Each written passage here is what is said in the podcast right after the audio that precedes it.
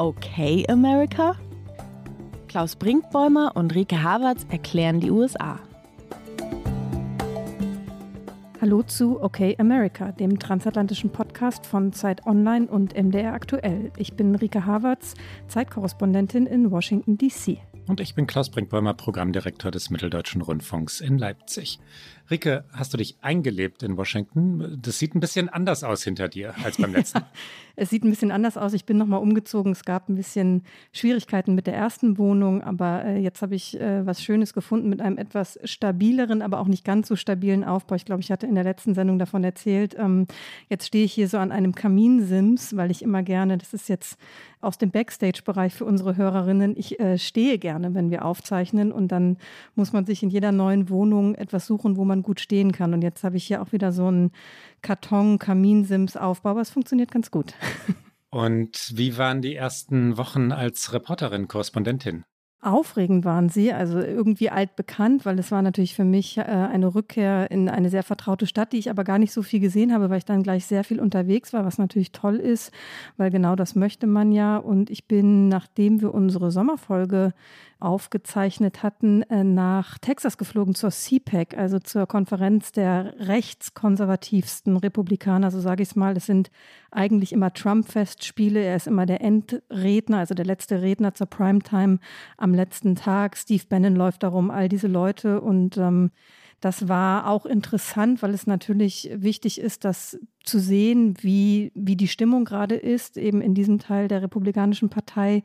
Äh, leider habe ich mir da, es ist vielleicht ein bisschen passend, äh, Corona geholt, nachdem ich es zweieinhalb Jahre erfolgreich vermieden hatte. Moment, kann man sich, kann man sich jetzt 5000 schreiende Trump-Anhänger ohne Maske vorstellen und ausgerechnet dort hast du dann Corona oder ist das zu viel des Klischees? Nee, genau so war es im Grunde genommen. Ich glaube, ich war auch eine der ganz wenigen MedienvertreterInnen, die noch nicht äh, Corona hatten, weil mittlerweile haben natürlich viele es schon hinter sich gebracht. Aber genauso ist es. Es ist ein riesiger Konferenzraum gewesen. Ich habe niemanden mit Maske gesehen. Und wenn du mit Leuten ins Gespräch kommen willst, dann trägst du besser halt auch keine Maske. Und dann nützt es dir auch nichts, wenn du drumherum immer Maske trägst. Ähm, und ich glaube, bei der Masse an Menschen ähm, war es dann vielleicht auch. Und es war eben auch drinnen und nicht draußen. Also man hat ja während der Pandemie hier auch viele Trump-Veranstaltungen miterlebt, ich zumindestens, die ähm, noch vor den Impfstoffen passierten. Und da war man aber draußen und hat man halt Maske getragen.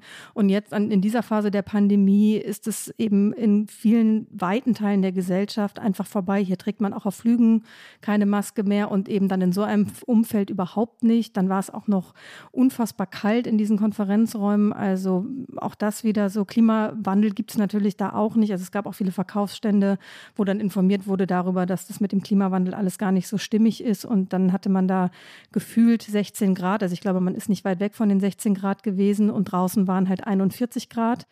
Und genau, deswegen dachte ich am Anfang, naja, ich habe mich so ein bisschen verkühlt, aber es war dann doch Corona, aber alles gut, nicht schlimm. Aber ein bisschen eine passende Geschichte ist auf einer Tram-Veranstaltung zu bekommen. Wir sind gar nicht so weit weg von unserem eigentlichen Thema heute. Wir werden gleich dahin kommen, aber eine Einschätzungsfrage habe ich noch. Es wird ja in den USA darüber diskutiert, ob die Begeisterung für Donald Trump so groß sei wie vor seiner Wahl, also vor, vor der Präsidentschaftswahl, oder ob da etwas langsam herunterdimme, ob es nachlasse, ob die Leute, also selbst die Republikaner und deren Anhänger Donald Trump langsam leid seien. Wie also war CPAC? CPAC ähm, war eine extreme Begeisterung, aber ich glaube, man muss da unterscheiden. Man muss unterscheiden zwischen den Leuten, die wirklich Trump treu ergeben sind, also seine Make America Great Again Basis, also diese Magerblase, die ist einfach, egal was passiert, egal was für Fakten ans Licht kommen, egal was für Ermittlungen stattfinden, die stehen hinter ihm und die wollen unbedingt, dass er 2024 nochmal antritt.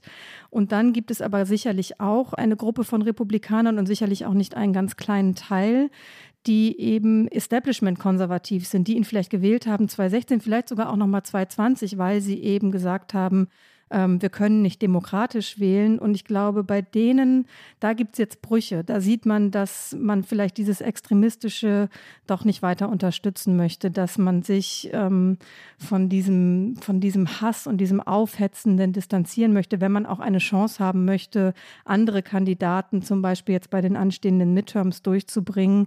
Und auf die Gruppe, und das, denn jetzt sind wir tatsächlich so ein bisschen fast schon im Thema, versuchen die Demokraten natürlich auch irgendwie einzuwirken. Und vor allen Dingen, ich glaube jetzt mal parteiunabhängig, diese vielen, vielen Menschen im Land, die sich eher als Unabhängige sehen, die keine Parteiaffinität haben, also nicht registriert sind als Republikaner oder als Demokraten.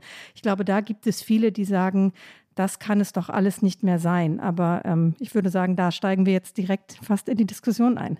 Ja, wir wollen heute über Trump-Extremisten und Staatsfeinde oder vermeintliche Staatsfeinde reden. Wir wollen über Biden versus Trump reden, ein Duell, das es mutmaßlich 2024 wieder geben könnte, indirekt aber schon in diesem Jahr bei den Midterm-Wahlen im November geben wird, weil es Trumps Republikaner sind, die den Demokraten die Mehrheiten im Repräsentantenhaus und im Senat abjagen wollen. Und die Demokraten, das sind die Demokraten des Präsidenten Joe Biden. Wir beginnen gleich bei Joe Biden. Es wird auch gehen um die Durchsuchungen von Trumps Wohnsitz in Mar-a-Lago in Florida, die ja, wie soll man es sagen, eine neue Dynamik in die Frage gebracht haben, wie eigentlich Donald Trump zu bewerten ist, oder? Ja, auf jeden Fall. Also zumindest für diejenigen, über die ich gerade gesprochen habe, die eben nicht ihm unabdingbar folgen. Also ich glaube, für die machen diese Ermittlungen nochmal einen Unterschied eventuell. Sie sind ja noch im Gange. Wir wissen immer noch nicht äh, größere Details. Wir wissen nicht, was für Folgen diese Ermittlung noch haben könnte. Aber ja, sie kommen natürlich on top von vielen Dingen, die eh schon seit Monaten laufen. Der Untersuchungsausschuss zum Sturm aufs Kapitol, der im Repräsentantenhaus läuft, ähm, all diese Dinge die ja seit Monaten am Gange sind. Und jetzt kommt eben noch etwas heraus. Und wenn ein Ex-Präsident äh, Top-Secret-Unterlagen bei sich zu Hause hat, das ist etwas, was eben viele auch nicht bereit sind zu ignorieren. Jetzt wäre es natürlich wichtig zu erfahren, was genau in diesen Dokumenten stand. Aber das ist natürlich gerade ein Streit darum, was kann man öffentlich machen, was kann man nicht öffentlich machen, womit gefährdet man mögliche Zeugen, womit gefährdet man mögliche weitere Ermittlungen. Ich glaube persönlich nicht, dass wir vor den Midterms da noch größere Details erfahren. Aber wer weiß es, die US-Medien sind natürlich allen voran, unter anderem die New York Times, extrem gut darin äh, zu recherchieren, ähm, neue Details zu erfahren und die dann auch zu publizieren. Und ähm, genau, ich glaube, das wird ähm, nochmal einen Unterschied machen für Trump. Wir kommen gleich zurück zu Donald Trump. Zugleich, also während der letzten Wochen, über die wir gerade geredet haben, hatte Joe Biden ja, ganz gute Tage. Man kann sagen, für seine Verhältnisse gute Tage. Er hat Gesetze durchbekommen, er und seine Demokraten sehen durchaus wieder Hoffnung, dass sie die Midterm-Wahlen im November gewinnen können. Und dann, damit wollen wir jetzt wirklich ins eigentliche Thema des heutigen Tages einsteigen, hat Joe Biden eine Rede gehalten in Philadelphia, in der er sich gewandelt hat. Jedenfalls hat er sich verabschiedet von dem Joe Biden, der bis dahin gewesen war, politisch meine ich natürlich, er hat sich von der Rhetorik der, der Einheit, der Einigkeit, des Versöhnens, also von dieser Rolle des milden ja, Vaters der Nation verabschiedet. Er ist auf Konfrontation gegangen. Das ist ja total. Und bevor wir in die Rede reinhören, einmal die Frage zurück an dich, weil hier natürlich diese Rede, die in der vergangenen Woche gehalten wurde, extrem viel Aufmerksamkeit bekommen hat. Sie war zur besten Sendezeit. Sie war im Hof der Independence Hall in Philadelphia, also ein historischer und wichtiger Ort für die USA. Denn dort wurde sie unter anderem erdacht, diese Demokratie, für die beiden kämpft, für die die Demokraten kämpfen. Es war alles in den Nationalfarben Rot, Weiß und Blau ausgeleuchtet, was äh, zu einem etwas bizarren Bild führte, teilweise als Biden sehr energisch vor so einem schwarz-roten Hintergrund sprach. Und diese Bilder gingen dann direkt rum und wurden quasi als teuflisch ähm, interpretiert. Ich frage mich, wie tatsächlich diese Rede in Deutschland angekommen ist, aufgenommen wurde. Ist die nur so ein Nebenschauspiel gewesen, weil es so viele andere Themen gibt? Oder war das auch so ein wirklich merkbarer Shift in dem, wie Biden gerade auftritt? Eher ein Nebenthema.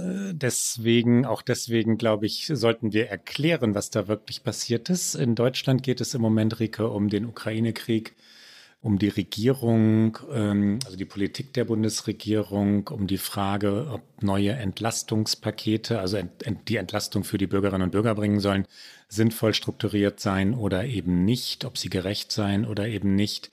Das sind die zentralen Themen und da ist eine Rede Joe Bidens ähm, dann immer noch nur eine Rede Joe Bidens.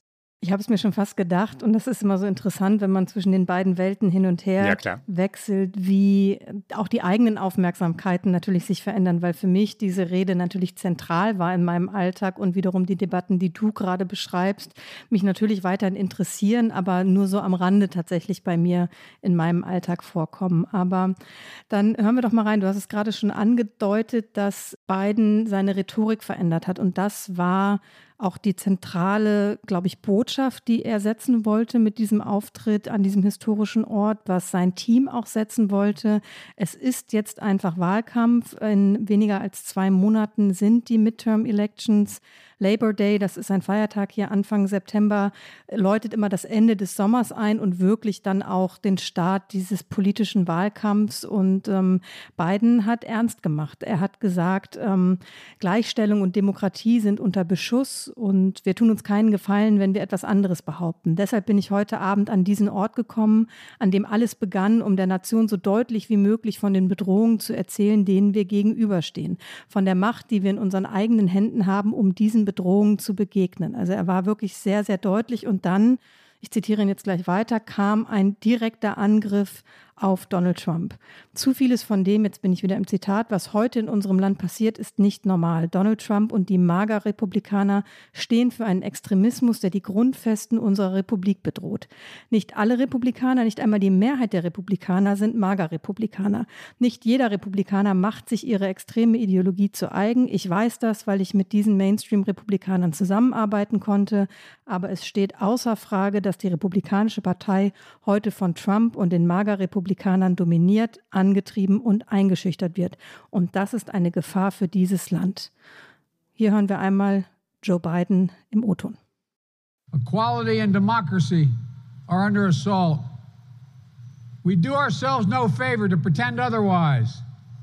So tonight, I've come to this place where it all began to speak as plainly as I can to the nation about the threats we face about the power we have in our own hands to meet these threats. Too much of what's happening in our country today is not normal.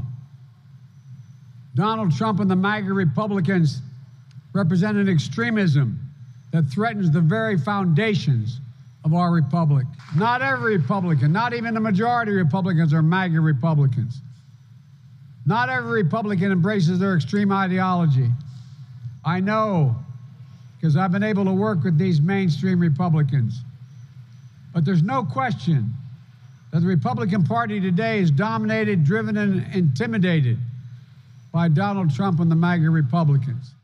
Und wenn man ihn so hört, Rike, klingt er gar nicht so wüst und wild, sondern wie ein relativ nüchterner Analytiker der amerikanischen Wirklichkeit. Das, was er beschreibt, ist ja schlicht wahr, ja, dass die Republikanische Partei von Donald Trump und seinen Anhängern dominiert werde. Keine neue These, dass diese eine spaltende Politik äh, betrieben, dass sie die Geschichte vom Wahlbetrug erfunden hätten. Ähm, auch das sind keine Neuigkeiten. Nur Biden hat es bisher nicht gesagt. Ne? Er war als äh, Versöhner, äh, wir sagten es schon, angetreten, als er im Januar 2021 vereidigt wurde sagte er, wir feiern heute nicht den Triumph eines einzelnen Kandidaten, sondern den Triumph der Demokratie. Es hatte alles etwas Gesalbtes geradezu und, äh, und sehr zurückgenommenes oder vereinendes. Und das ist anders. Die Reaktionen von republikanischer Seite waren scharf. Das Republican National Committee, RNC, hat äh, Biden als Divider in Chief, also Chefspalter, so kann man es, glaube ich, sagen, bezeichnet hat das dann umgedreht. Also er sei der Staatsfeind, das sagen die Republikaner. Nicht Trump sei derjenige, der amerikanische Werte gefährde, sondern, sondern Joe Biden. Der Abgeordnete Kevin McCarthy aus Kalifornien hat äh, gesagt, Joe Biden habe in den vergangenen zwei Jahren eine Attacke, einen Angriff auf die Seele Amerikas verübt. Das sind die üblichen politischen Konter. Man kann auch sagen, ui, die Republikaner scheinen Joe Biden ernst zu nehmen und sie scheinen zu wittern, dass sie die Midterms vielleicht doch noch verlieren können. Das ist eine spannende Frage, über die wir uns gleich noch unterhalten sollten, weil es ist eben einiges passiert, weshalb Biden in den vergangenen Wochen wirklich einen Lauf hatte. Das muss man sagen, weshalb auch Umfragen sich ein bisschen drehen, warum Experten ihre Prognosen, was die Midterms angeht, anpassen. Die Frage, die sich natürlich äh, zu dieser Rede stellt, ist, war es klug, dieser Strategiewechsel, weil es ist ein Strategiewechsel aus meiner Sicht. Es ist eine komplett veränderte Rhetorik von beiden. Es ist klar Wahlkampfrhetorik, aber dieser, dieser direkte Angriff auf Trump und dieser im Grunde genommen Überlebenskampf der Demokratie, den Biden jetzt ausruft und sein äh, Versuch, immer noch ein Brückenbauer zu sein zur, zur anderen Seite, den hat er ja aufgegeben. Also natürlich versucht er noch, die, die moderaten Republikaner einzufangen, sicherlich auch die Unabhängigen, aber er hat eben einen Teil der Menschen in diesem Land sehr öffentlich aufgegeben und verständlicherweise, weil ich glaube, eh, sie sind nicht mehr zu erreichen, aber das ist natürlich etwas komplett anderes als das, mit dem er angetreten ist. Und die Frage ist, wird sich das auszahlen? Und ähm, das wird wahrscheinlich erst im November nach den Midterms in Teilen beantwortet werden können. Wie siehst du es?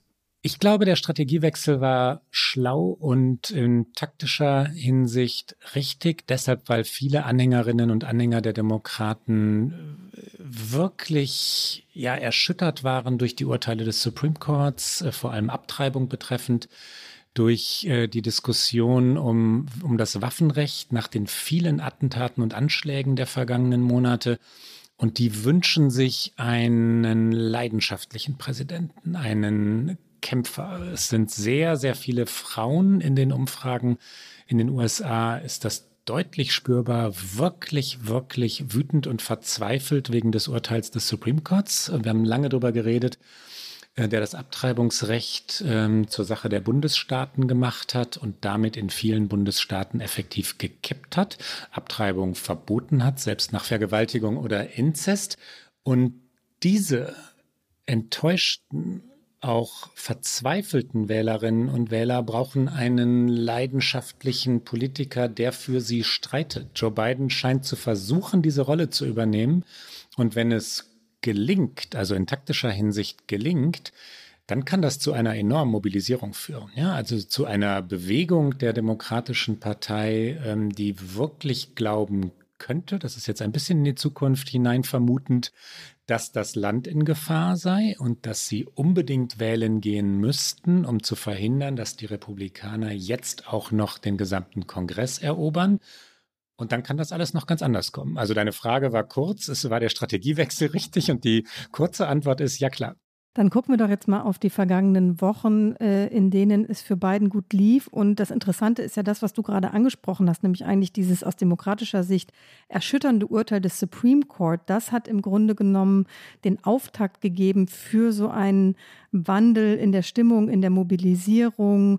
Und dazu gehört noch, also ich glaube, dass eben das eine, dieses emotionale, die identitätspolitischen Themen wichtig sind und aber natürlich immer, da bleibt der alte Bill Clinton-Spruch, it's the economy stupid, also es geht um die Wirtschaft, der bleibt nach wie vor bestehen. Ich glaube, im kommenden November wird es eine Mischung sein aus, wie geht es dem Land wirtschaftlich, wie geht es den Menschen mit Spritpreisen, äh, mit ihrem Einkommen, was können sie sich vom Leben leisten, aber eben auch um die Frage, lassen wir so etwas zu, dass uns zum Beispiel als Frauen aufgezwungen wird, wie wir mit solchen Entscheidungen umgehen können oder eben nicht. Und um auf die Wirtschaft zu sprechen zu kommen, die hat sich, und das ist für beiden eine gute Nachricht und für die Partei, hat sich nach krisenhaften Monaten tatsächlich etwas beruhigt. Im Juli wurden mehr als eine halbe Million neue Stellen geschaffen. Die Arbeitslosigkeit lag dabei 3,5 Prozent und das war das Niveau vor der Pandemie.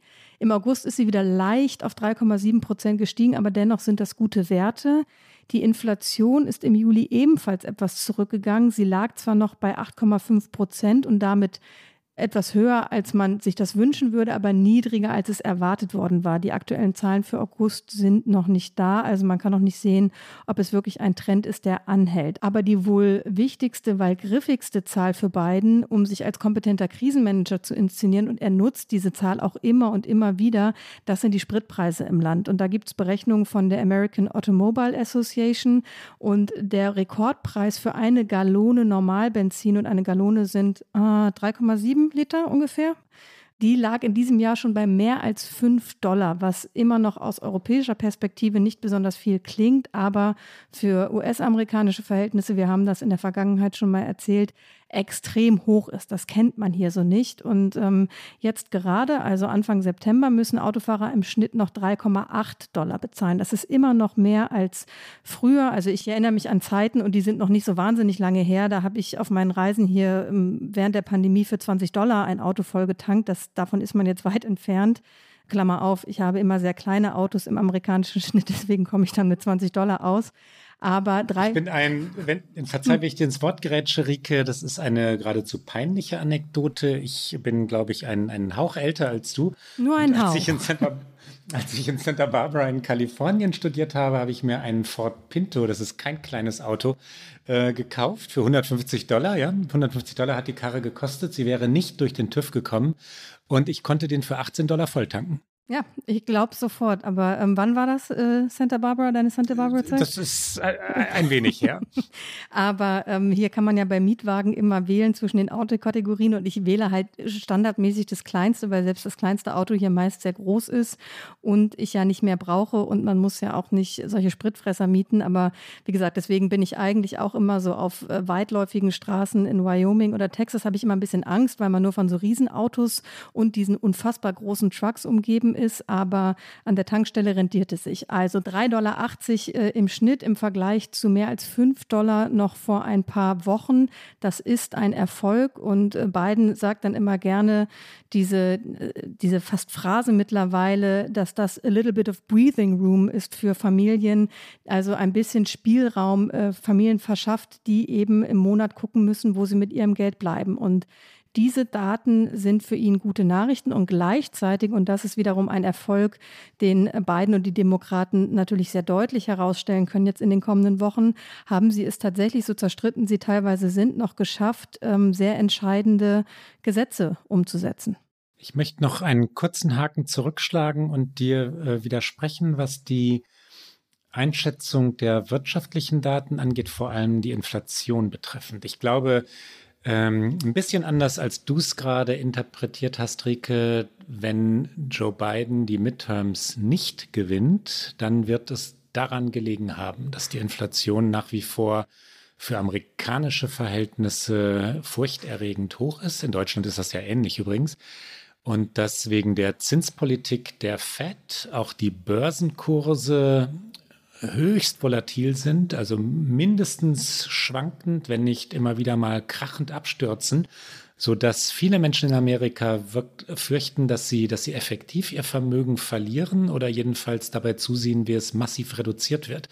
Wenn es also aus demokratischer Sicht schief geht, dann liegt es daran. Ne? Die Inflation Absolut. ist immer noch äh, sehr, sehr, sehr hoch. Und da ähm, bin ich vorsichtig mit der These etwas niedriger als erwartet, sondern würde immer noch sagen, nee, das, das können die Republikaner letztlich deswegen gewinnen, weil sie sich natürlich immer als die Partei der Wirtschaft inszenieren. Ne? Unbedingt, ne, da gebe ich dir total recht. Das ist natürlich das, was ich so wie es gerade, das waren jetzt die nackten Zahlen und die interpretiere, habe ich natürlich interpretiert aus der, aus der demokratischen Sicht, aber natürlich auch so, wie sie es verkaufen. Und es ist Teil, wenn man die Umfragen äh, betrachtet, Teil dessen, warum es ein bisschen besser für sie läuft. Ich gebe dir aber trotzdem recht, dass das absolut der entscheidende Faktor mit sein wird, wenn sie es eben doch nicht äh, so gut abschneiden, wie sie jetzt vielleicht hoffen, weil das natürlich immer noch die Teuerungsrate ist äh, natürlich immer noch immens. Und ähm, ich war ja das letzte Mal vor einem halben Jahr, also ich bin Ende Dezember 2021 zurück nach Deutschland gezogen. Jetzt bin ich zurück und allein in diesem halben Jahr.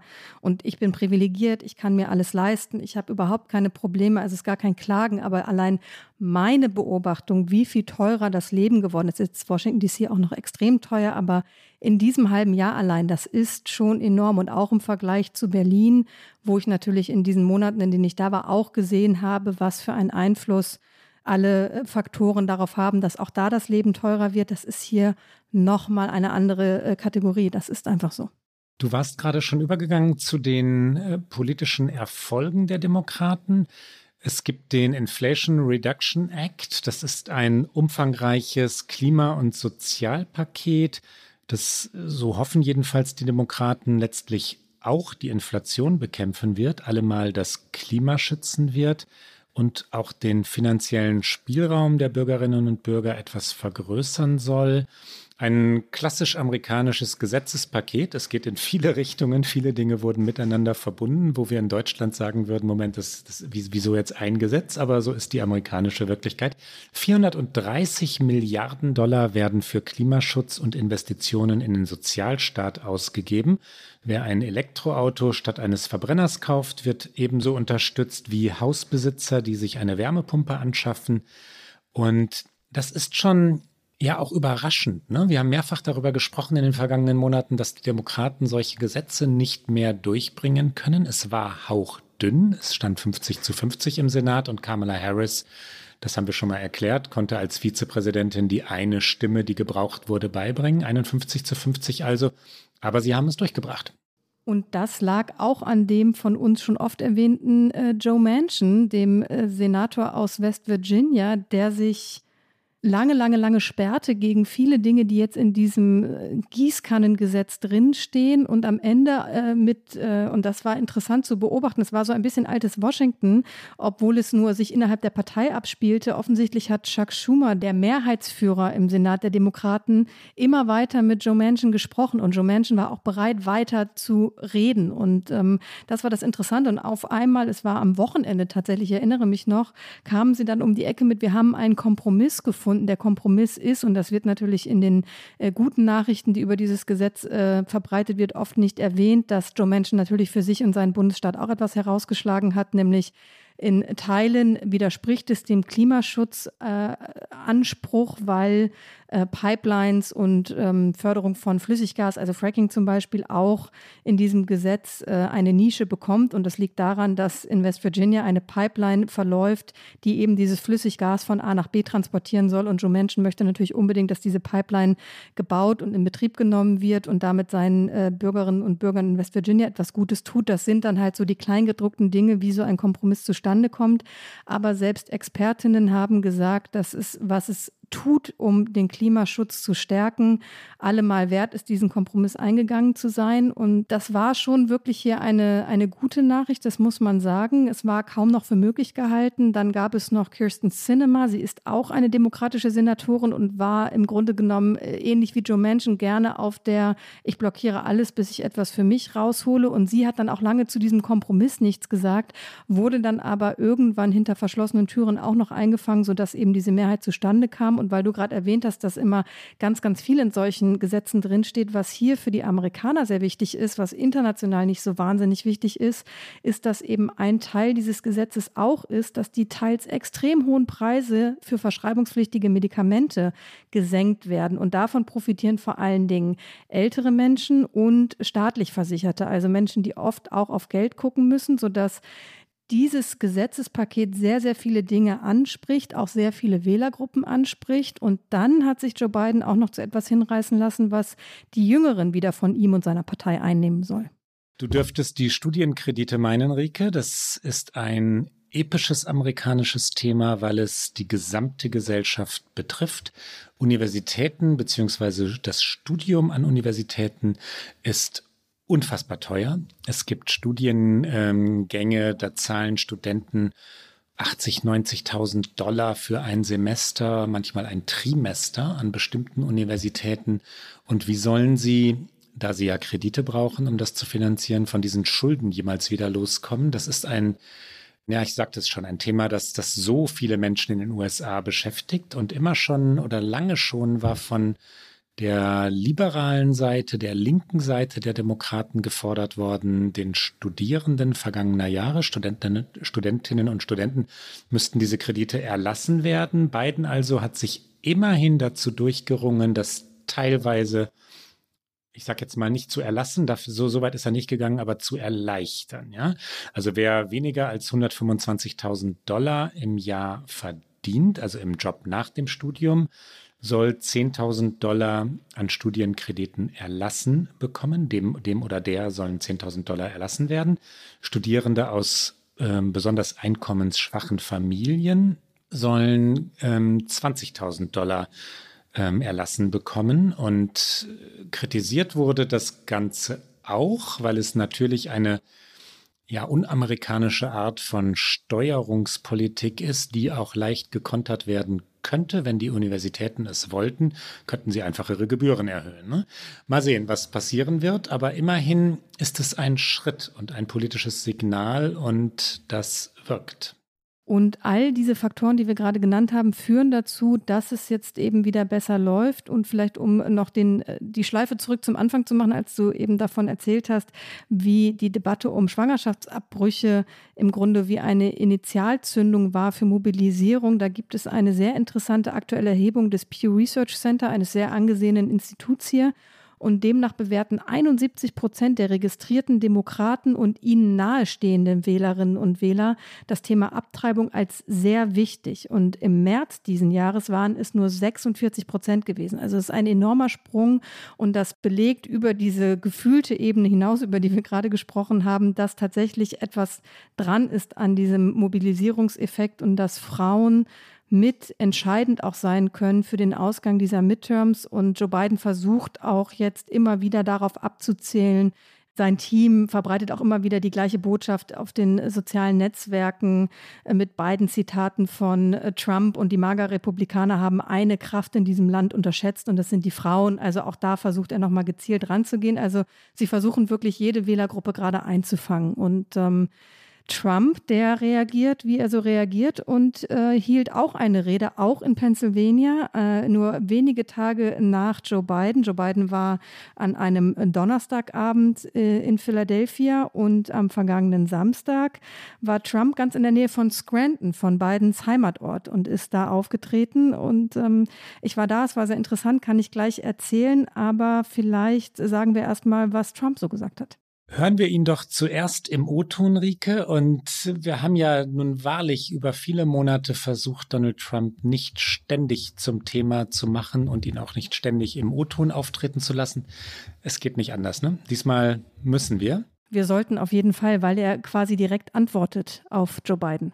Und hier also der kommende Präsidentschaftskandidat Donald Trump. As you know, this week Joe Biden came to Philadelphia, Pennsylvania to give the most vicious, hateful, and divisive speech ever delivered by an American president, vilifying 75 million citizens plus another probably 75 to 150, if we want to be accurate about it, as threats to democracy and as enemies of the state. You're all enemies of the state. He's an enemy of the state. You want to know the truth? The enemy of the state is him and the group that control him, which is circling around him. Do this, do that, Joe. You're going to do this, Joe, right? I think Philadelphia was a great choice to make this speech of hatred and anger. His speech was hatred and anger by the way, the next morning he forgot what he said. You saw that. They asked him about, oh, I didn't think I said that, did I? Oh, no. How'd you like the red lighting behind him like the devil? The shameful raid and break in of my home, Mar a Lago, was a travesty of justice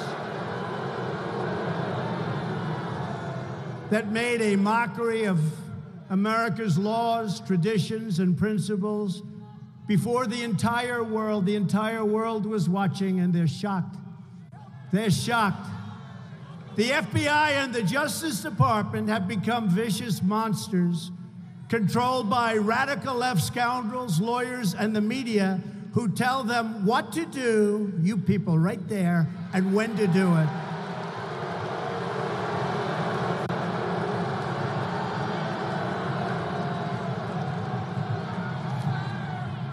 They're trying to silence me, and more importantly, they are trying to silence you. But we will not be silenced, right?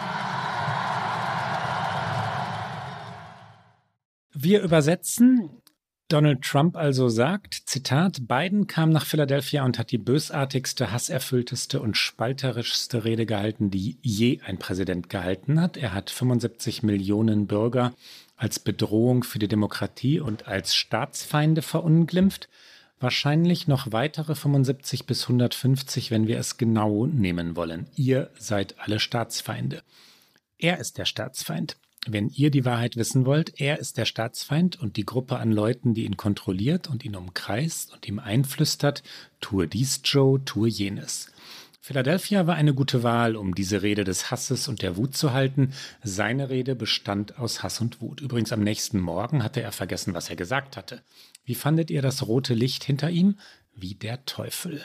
Der schändliche Überfall und Einbruch in mein Haus Mar-a-Lago war eine Verhöhnung der Gerechtigkeit, die Amerikas Gesetze, Traditionen und Prinzipien vor der ganzen Welt zum Gespött gemacht hat. Die ganze Welt hat zugeschaut und ist schockiert. Sie sind schockiert. Das FBI und das Justizministerium sind zu bösartigen Monstern geworden, die von linksradikalen Schurken, Anwälten und den Medien kontrolliert werden, die ihnen sagen, was sie zu tun haben und wann sie es tun sollen. Sie versuchen mich zum Schweigen zu bringen und was noch wichtiger ist, sie versuchen euch zum Schweigen zu bringen.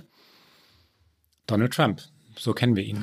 So kennen wir ihn und du hast gerade ihn schon angekündigt als den kommenden Präsidentschaftskandidaten. Ich würde da noch mal ein leichtes Fragezeichen hintersetzen, aber das Interessante ist natürlich, dass er genau damit spielt. Ich war, wie gesagt, bei der Rede ich hatte wie viele andere auch keine Akkreditierung bekommen. Das heißt, ich habe mich ganz normal als Gast angemeldet und habe lange Stunden in der Schlange gestanden und es war schon erstaunlich, auch wenn man das rational eigentlich weiß, wenn man hier als Journalistin arbeitet, dass sich diese Bilder von 2016, von 2020 einfach wiederholen. Das ist genauso wie vor vor eben äh, sechs Jahren. Die Menschen sind begeistert und das war jetzt eben nicht die CPAC, also eine Konferenz, wo man auch ganz viele andere Sprecher und Politiker vielleicht noch gesehen hat, sondern es war in Anführungszeichen nur eine Trump-Rally, der eigentlich dort Werbung machen wollte für die republikanischen Kandidaten ähm, im Kampf ums Gouverneursamt im November und um einen Senatssitz. Aber die beiden waren wirklich nur Nebenfiguren. Sie traten einmal kurz während der Rede auf. Die Hauptfigur war natürlich Donald Trump und die Leute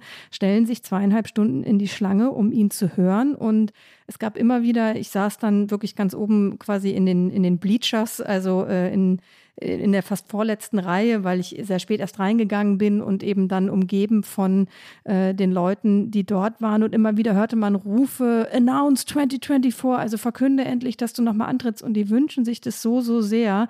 Und damit spielt er. Er sagt dann sowas von, wir müssen Amerika retten und wir müssen auch das Weiße Haus retten. Wir müssen es noch einmal tun. Und dann denkt man immer schon so, Jetzt verkündet er es und dann macht er es doch nicht. Also dann sagt er, jetzt geht es aber erstmal um die Midterms. Und ähm, das ist, ähm, es ist genau wie du sagst, es ist Trump, so wie wir ihn kennen. Interessant fand ich seine wirklich direkte Reaktion auf Biden. Also er hat sich da, und das ist gerade was, was hier in den USA sehr stark debattiert wird, war es eine bewusste Provokation von Biden, indem er eben Trump so klar angesprochen hat, weil er wollte, dass Trump reagiert und damit die Republikaner als Ganzes unter Druck setzen, dass es wieder nur um Trump geht? Oder war das nicht Teil der Strategie bei der Biden-Rede? Aber natürlich hat Trump äh, sich provozieren lassen, ob das nun intendiert war oder nicht intendiert wird. Und natürlich ist er auf Biden eingegangen und den aktuellen Präsidenten des Landes als Staatsfeind zu bezeichnen, das ist schon auch nochmal eine neue Kategorie von Rhetorik, würde ich sagen, selbst für Trump.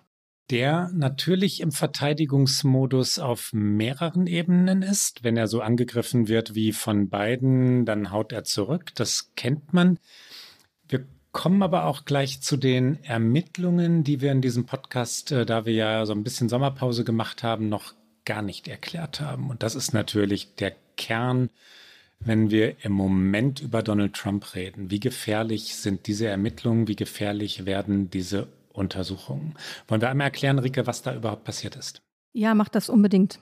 Also Beamte des FBI haben Donald Trumps Anwesen durchsucht und sie haben dort wir reden also von seiner jetzigen Residenz, die längst nicht mehr in New York, sondern eben in Mar-a-Lago ähm, an der Küste von Florida liegt, nach Akten gesucht, nach Dokumenten, die Donald Trump bei seinem Auszug, dem erzwungenen Auszug, nämlich nach seiner Wahlniederlage aus dem Weißen Haus mitgenommen hatte.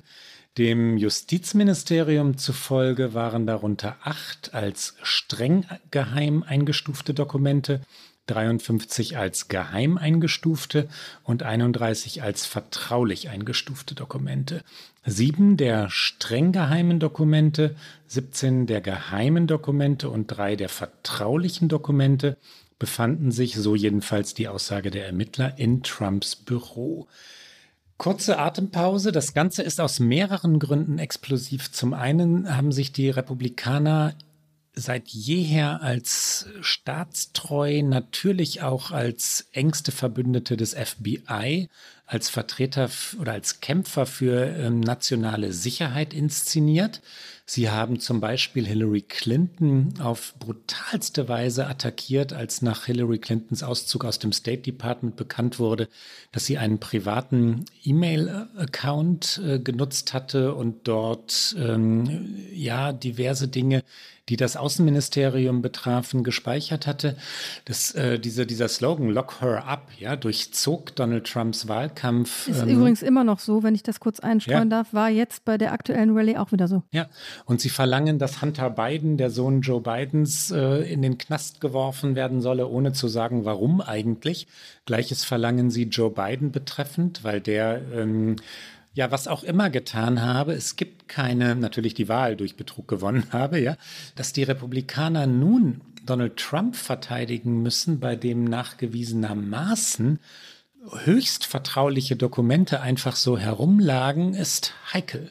Es ist extrem heikel. Mitch McConnell zum Beispiel, der Minderheitenführer im Senat und ja nun noch einer der mächtigsten Establishment-Politiker in der Partei, ist wieder so ein bisschen, wie er immer so ist. Er laviert so ein bisschen rum, was aber auch durch Recherchen von Politico rausgekommen ist oder öffentlich geworden ist, ist, dass ein Mitch McConnell nahestehendes Super PAC, also eine dieser Organisationen, die unbegrenzt Geld sammeln dürfen, solange sie nicht mit einem Kandidaten direkt und offiziell verknüpft sind. Und deswegen gibt es immer so unabhängige Super PACs. Trotzdem weiß man immer, wem sie nahestehen. Und eben dieses Mitch McConnell nahestehende Super PAC hat enorme Summen schon eingetrieben und wird sie nutzen, um vor allen Dingen in umkämpften Staaten bei den Midterms Establishment-Kandidaten zu unterstützen. Also da sieht man, dass natürlich auch innerhalb der Partei eigentlich der Wunsch gar nicht so groß ist, Donald Trump so in den Fokus der Aufmerksamkeit zu setzen, wie das jetzt eben Biden auch gemacht hat äh, mit seiner Rede. Und ähm,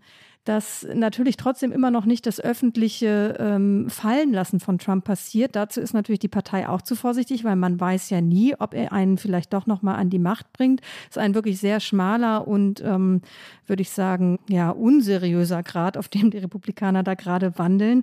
Denn der Ex-Präsident steht nun unter dem Verdacht, gegen ein Spionagegesetz verstoßen zu haben, äh, weil dieses Spionagegesetz eben strikte Vorgaben für die Aufbewahrung von Dokumenten zur nationalen Sicherheit enthält. Und das habe ich eingangs gesagt, noch ist nicht bekannt und vielleicht wird es auch nie bekannt. Das kommt eben auf diese Geheimhaltungsstufen an welchen Inhalt diese Dokumente hatten. Aber ich könnte mir vorstellen, es ist jetzt meine private These, dass Merrick Garland, der Justizminister und ähm, Generalbundesanwalt, würde man das, glaube ich, übersetzen im Deutschen, dass der diese Ermittlungen persönlich bewilligt hat, wenn nicht noch mehr folgen würde als allein, wir brauchen die Dokumente, damit sie ins äh, National Archive übergehen, dort, wo sie hingehen, e, eben in eine gesicherte Umgebung, wo alle äh, Dokumente jeder Präsidentschaft ähm, aufbewahrt werden. Ich glaube, dass da noch mehr passiert. Die Frage ist, wann wird die Öffentlichkeit davon erfahren? Und ähm, es geht jetzt ja schon hin und her.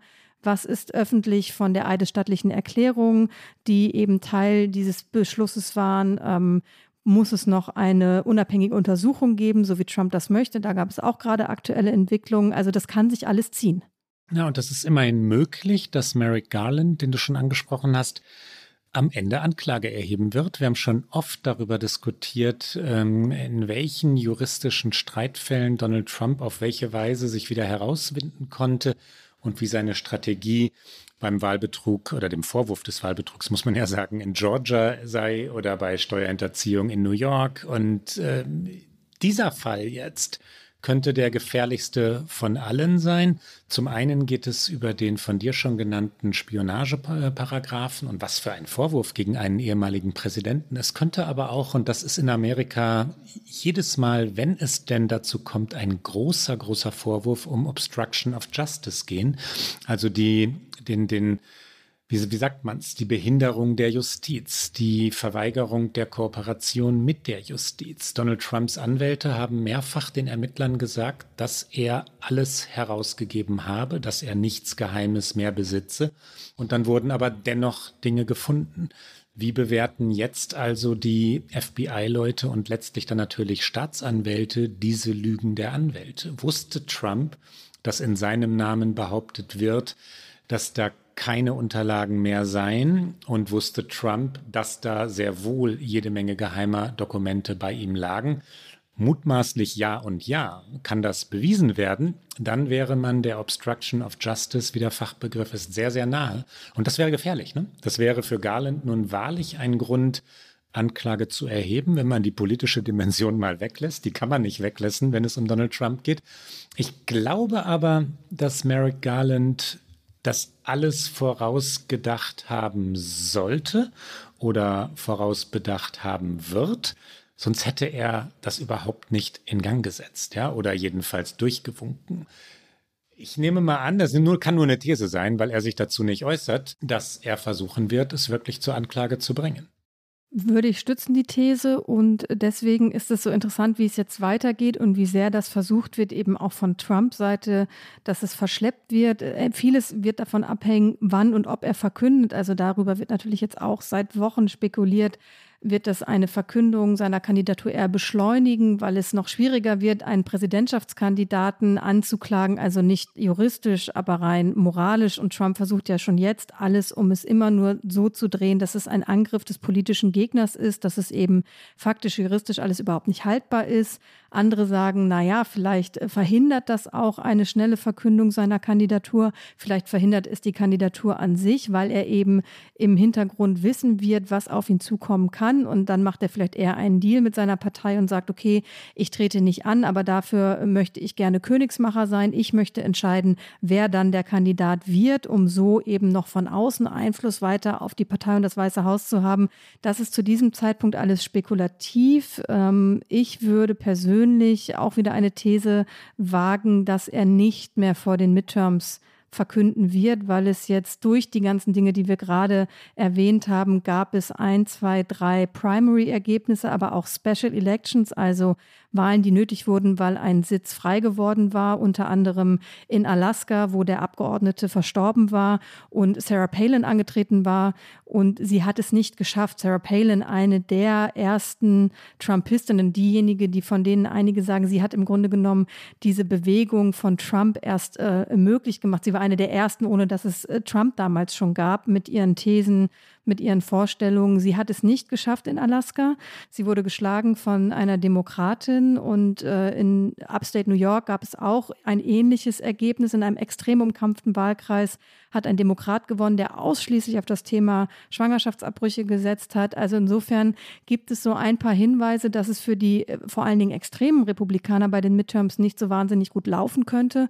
Und dann würde natürlich eine Niederlage im November mit einem Kandidaten Trump assoziiert werden. Und deswegen glaube ich, dass er sich davon eher erstmal äh, distanzieren möchte und dann im Zweifel eher nach den Midterms als jetzt komme ich und rette ich euch wieder inszenieren will. Aber natürlich auch nur eine These die Untersuchungen auf jeden Fall, bei denen wir eigentlich waren, eine kleine Schleife meinerseits, diese unabhängige Untersuchung, ähm, die Trump und seine Anwälte wollen, die hat eine Bundesrichterin jetzt tatsächlich angeordnet. Das ist ein weiterer amerikanischer Fachbegriff, Special Master. Ein Special Master soll ein unabhängiger Experte oder eine unabhängige Expertin, Rechtsexpertin sein, die oder der beurteilen soll, welche Bedeutung die beschlagnahmten Dokumente haben, ob die Forderungen nach der Rückgabe berechtigt seien. Die Richterin Aileen Cannon hat also der, der Forderung Trumps nachgegeben. Trump hatte diesen Special Master gefordert und allemal bedeutet dies eine Verzögerung. Ja, jetzt kommt also eine unabhängige Expertin oder ein Experte ins äh, Spiel, wird wie eine Art Gutachterin agieren. Höchst politisch, wer wird diese Rolle ausfüllen? Man, man sucht in den USA im Moment ja sehr angestrengt nach neutralen Menschen. Man findet sie seltener. Interessant übrigens am Rande, diese Richterin Cannon ist 2020 von Donald Trump selbst ernannt worden. Sie ist Richterin in Florida. Trump konnte dort in Florida, einem konservativen Bundesstaat, klagen. Trump hat sie zur ähm, Federal Judge, äh, Bundesrichterin gemacht. Und schon das belegt wieder, wie politisch diese vielen Richterernennungen, Richterinnenernennungen sind, von denen wir in, in der Vergangenheit öfter, öfter schon gesprochen haben. Sie sagte, also Richterin Cannon sagte, dass ihre Entscheidung, da liegt so ein bisschen Spott drin, zumindest den Anschein von Fairness und Integrität bewahren solle oder ja doch sichern solle unter diesen extremen oder ungewöhnlichen Umständen. Darin liegt schon auch Distanzierung zum Verfahren, eine eindeutige Positionierung und wie gerade schon gesagt, damit hält sie den Gang der Dinge jedenfalls für einige Wochen auf dass es die Entscheidungen der Ermittlerinnen und Ermittler oder das Ergebnis ihrer Arbeit beeinflusst. Das ist allerdings nicht wahrscheinlich, glaubt man Experten, die natürlich jetzt viel zu diesem Thema befragt werden. Das juristische System in den USA ist komplex und deswegen muss man sich tatsächlich da auf die Expertinnen verlassen. Da würde ich auf jeden Fall keine anderen Thesen wagen. Thesen können wir eher wieder wagen in der Frage, was das jetzt alles für die Midterms bedeutet Anfang November. Wer ist jetzt bei dieser Gemengelage im Vorteil? Sind es die Demokraten oder sind es die Republikaner? Schon noch die Republikaner. Sie sind favorisiert. Zum einen, weil der Zuschnitt der Wahlbezirke, um die es jetzt geht, es eher wahrscheinlich aussehen lässt, dass die Republikaner ein, zwei Sitze im Senat hinzugewinnen und dann hätten sie den Senat mehrheitlich. Wir hatten das, äh, Rike, in der Vergangenheit schon einmal erklärt. Es geht bei den Midterm Elections um einen Teil des Senats, äh, konkret 34 Sitze diesmal, 34 von 100, und um das gesamte Repräsentantenhaus. Andersherum, oder wenn man es ein bisschen anders erklärt. Ähm, die Abgeordneten im Repräsentantenhaus werden für zwei Jahre gewählt und stehen auch alle zwei Jahre wieder im Wahlkampf, Senatoren aber für sechs Jahre. Daraus erfolgt diese, diese Einteilung und die Senatssitze, um die es jetzt geht, sind mehrheitlich solche, bei denen die Republikaner die Wahl drehen können, also die Wahl vom letzten Mal drehen können. Deswegen, du hattest ja danach gefragt, würde ich schon noch sagen, sie sind favorisiert.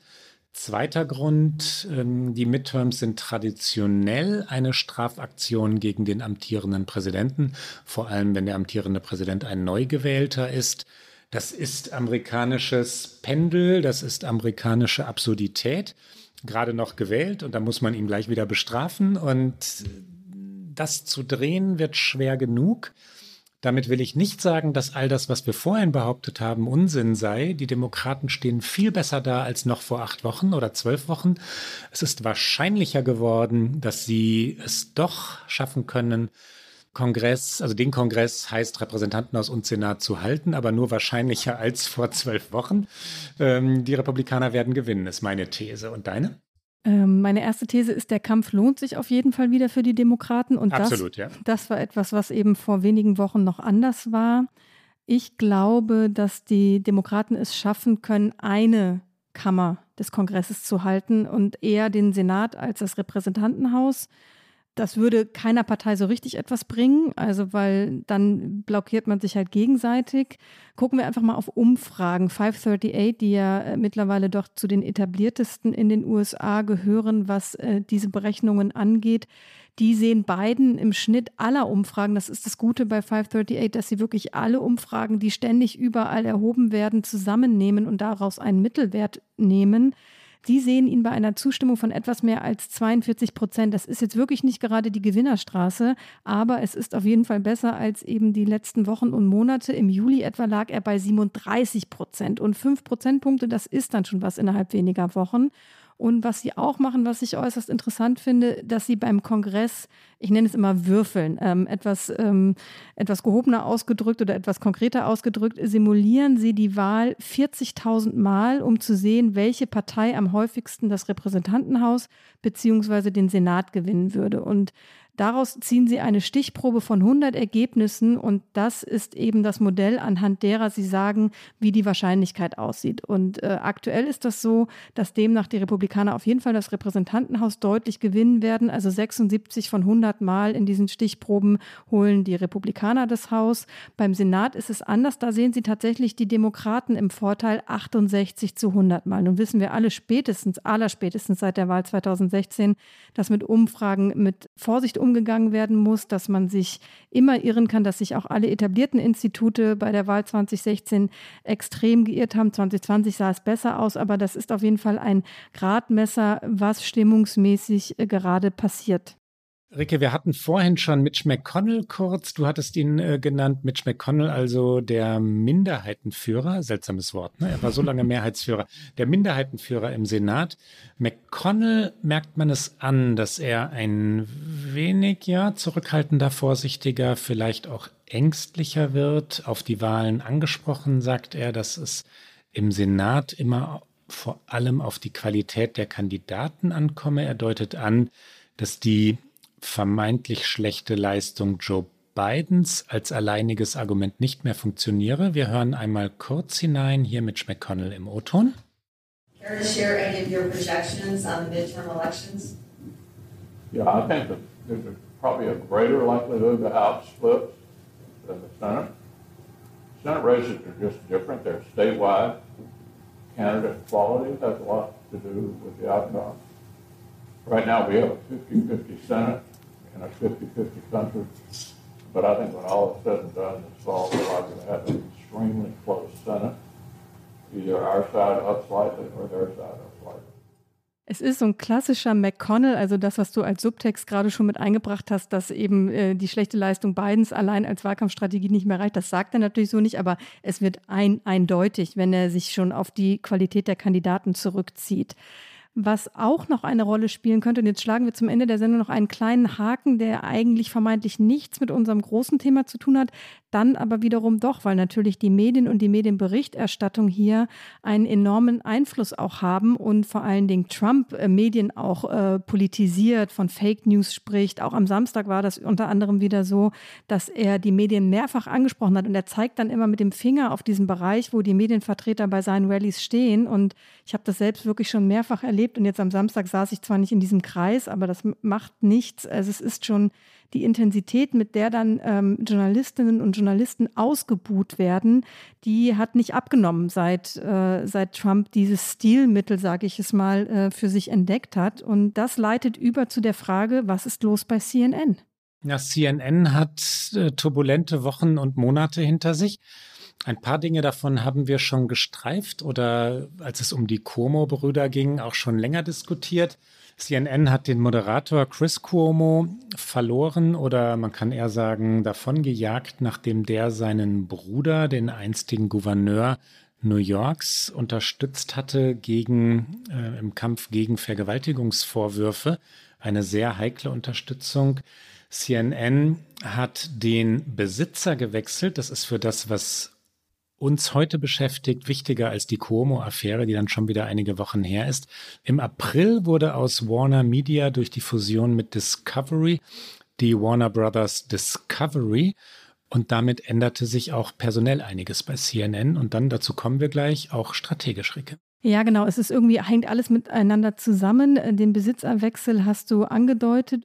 Jeff Zucker war bis Februar 2022 Präsident von CNN und er ist tatsächlich im Zuge der Cuomo-Brüder-Affäre zurückgetreten, weil da auch herausgekommen ist, dass er mit einer Mitarbeiterin eine Beziehung hat. Es war äh, kein Machtmissbrauch in dem Sinne, dass das äh, nicht gegenseitig in gegenseitigem Einvernehmen herrschte, aber das ist hier in den USA äh, sehr strikt, dass man Beziehungen, die man äh, mit einem Kollegen, mit einer Kollegin eingeht, dass die der Personalabteilung zu melden sind. Und ähm, das hatte eben Jeff Zucker nicht getan und deswegen ist er zurückgetreten. Aber nach diesem Besitzerwechsel, den du gerade genannt hast, wäre, vermute ich, eh etwas Neues in der Führung passiert. Und seit Mai ist Chris Licht jetzt Präsident von CNN und seitdem gehen mehrere prominente Gesichter von CNN oder werden gegangen. Also das ist teilweise unklar. Der erste, der wirklich sehr prominente Abgang, war Brian Stelter. Ähm, er hatte die Sendung Reliable Sources. Es ist eine Sendung, die immer eine hohe Einschaltquote hatte. Und Brian Stelter war in seinen gerade Eröffnungsmonologen immer auch politisch. Es war eine Sendung, die immer und immer wieder offengelegt hat, was für Missbrauch im Trump-Weißen Haus passierte, auch danach aufdeckte, äh, was Trump für Verfehlungen begangen hat. Und seine Sendung und eben auch äh, seine Zeit bei CNN ging zu Ende, weil offensichtlich es so ist, dass sich ähm, die neuen CEOs im Sender eher eine ausgewogenere Berichterstattung wünschen und meinen, dass eben Reliable Sources zu meinungslastig ist. Und äh, Brian Stelter ist darauf indirekt eingegangen in seinem letzten Live-Monolog, den er, so sagte es selbst, niemandem vorlegen musste. Und er hat da gesagt, es ist nicht parteiisch für Anstand, Demokratie und Dialog einzutreten. Es ist nicht parteiisch, sich gegen Demagogen zu stellen. Es ist notwendig, es ist patriotisch. Wir müssen sicherstellen, dass wir denen keine Plattform geben, die uns ins Gesicht lügen. Also das war ein sehr deutliches Statement. Es war hier eine extrem große Nachricht, natürlich vor allen Dingen unter Journalistinnen und Journalisten, aber dass eben diese Sendung eingestellt wurde, dass Brian Stelter nicht mehr bei CNN ist. Und die Frage ist, wollen die neuen Besitzer, wollen Chris Licht und andere CNN zu einem, ich sage es jetzt mal überspitzt, zweiten Fox News machen oder wollen sie, wie sie es sagen, mehr Neutralität? CNN ist natürlich ursprünglich 1980 mal gestartet, tatsächlich mit harten News und Fakten und ähm, das hat, äh, haben viele bei CNN verloren. Man muss schon sagen, dass viele auch Moderatoren eher kommentieren, als die Nachrichten äh, verlesen, dass ihre Interviews teilweise meinungslastig sind. Aber die Debatte ist natürlich größer. Wenn es eine Sendung gibt, die politische Einordnung liefern soll, soll man sie beeinflussen oder nicht? Und ähm, neben Brian Stelter ist jetzt auch noch ein zweiter sehr prominenter CNN-Mitarbeiter gegangen. Ja, der langjährige White House-Correspondent John Harwood. Und um an deine These und deine Frage anzuschließen, Rike, ich glaube, dass man es noch nicht wirklich sagen kann, was die neuen Eigentümer wollen. Und dass es sehr spannend sein wird, das zu beobachten. Ja, CNN hat wie Fox News und wie MSNBC und wie im Grunde ja alle Kabelsender in Amerika, die sich mit Nachrichten, also der Wirklichkeit oder vermeintlichen Wirklichkeit beschäftigen, von der Polarisierung gelebt und sie mit herbeigeführt oder zumindest vorangetrieben, weil wütende oder erregte Menschen treue Zuschauer und Zuschauerinnen wurden. Fox News war da sehr viel extremer und hat die Wirklichkeit sehr viel mehr gebogen, verdreht, verzerrt, hat auch oft schlicht gelogen. CNN war polemisch auf der liberalen Seite, war scharf in der Analyse ob die ihr Publikum halten können durch einen neutraleren Kurs, ob sie nicht massiv Werbeeinnahmen erleiden werden, ist eine Schlüsselfrage, wenn man es äh, auf der nüchternen wirtschaftlichen Ebene betrachtet. Ob sie ihren Kurs wirklich ändern und in Richtung Donald Trump kippen, also zu einem zweiten Fox News werden, ist eine zweite, letztlich die spannendere Frage, die kann man aber noch nicht wirklich beantworten. Dafür ist es zu früh. Ja? Der Anspruch, erst einmal wieder neutraler zu sein, objektiver zu sein, Meinung als Meinung zu kennzeichnen und Journalismus als neutrale Recherche und Analyse zu verstehen, ist ja erstmal ein guter. Allein mir fehlt so ein wenig der Glaube, dass das durchgehalten wird. Es wird auf jeden Fall etwas sein, was auch die kommenden Wochen uns sicherlich nochmal en Detail beschäftigen kann. Wir wollten es auf jeden Fall zum Ende dieser Sendung einmal erwähnen, weil wir zum einen tatsächlich HörerInnen-Fragen dazu bekommen haben und zum anderen es äh, gut eben in die Debatte passt, was alles Einfluss haben wird. Ich stimme dir zu, mir fehlt auch ein bisschen der Glaube daran, dass es hier allein um die gute Sache des Journalismus geht, aber wir werden es sehen. Harvard zum Beispiel hat sich nicht geäußert, also er hat einen Tweet äh, geschrieben, äh, als er seinen letzten Tag hatte, aus dem nicht hervorging, ob er nun freiwillig geht oder ob er gegangen wurde. CNN hat sich dazu nicht geäußert. Es wird sicherlich äh, in den kommenden Wochen äh, neue Enthüllungen und Entwicklungen dazu geben. Damit kommen wir dann doch zum Ende und unserer heißgeliebten Abschiedsrubrik Get Out.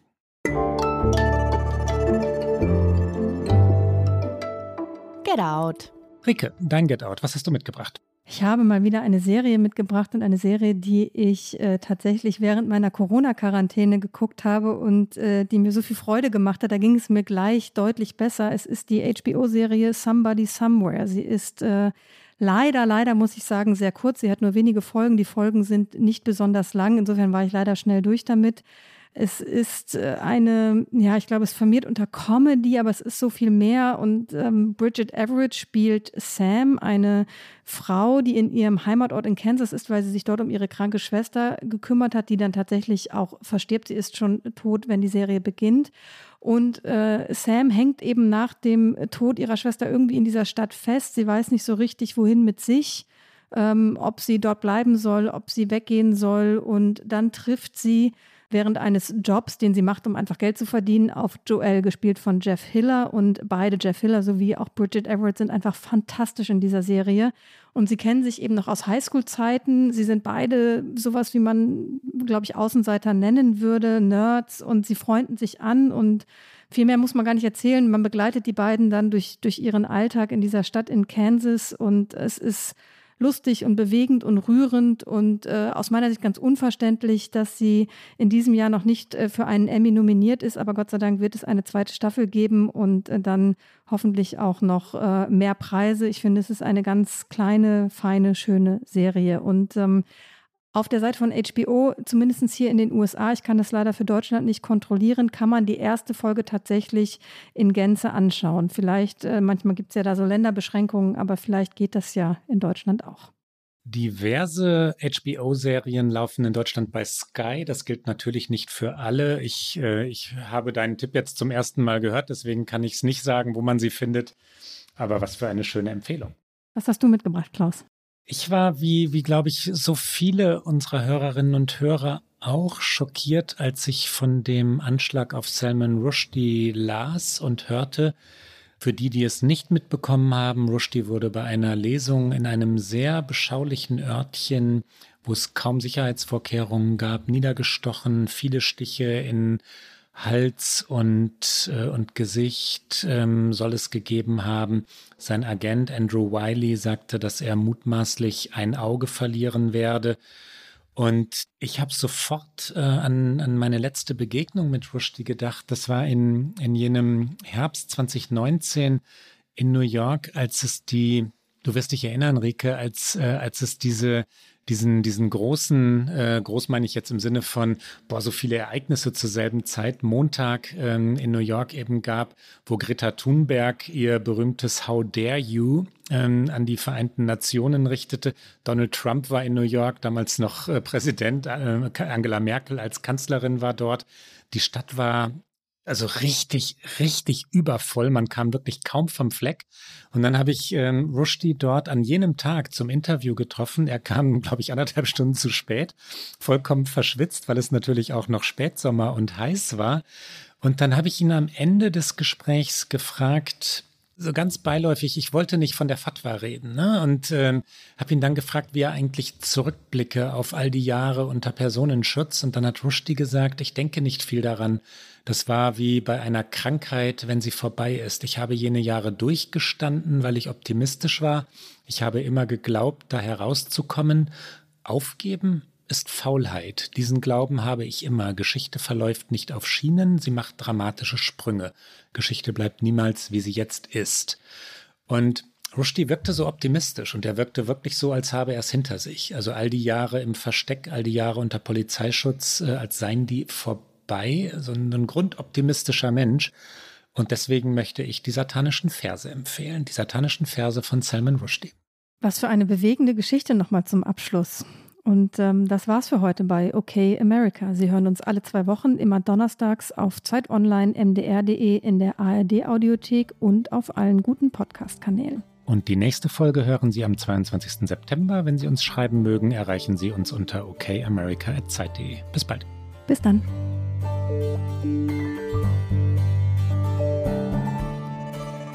Okay America ist ein Podcast von Zeit Online und MDR aktuell. Produziert von Pool Artists.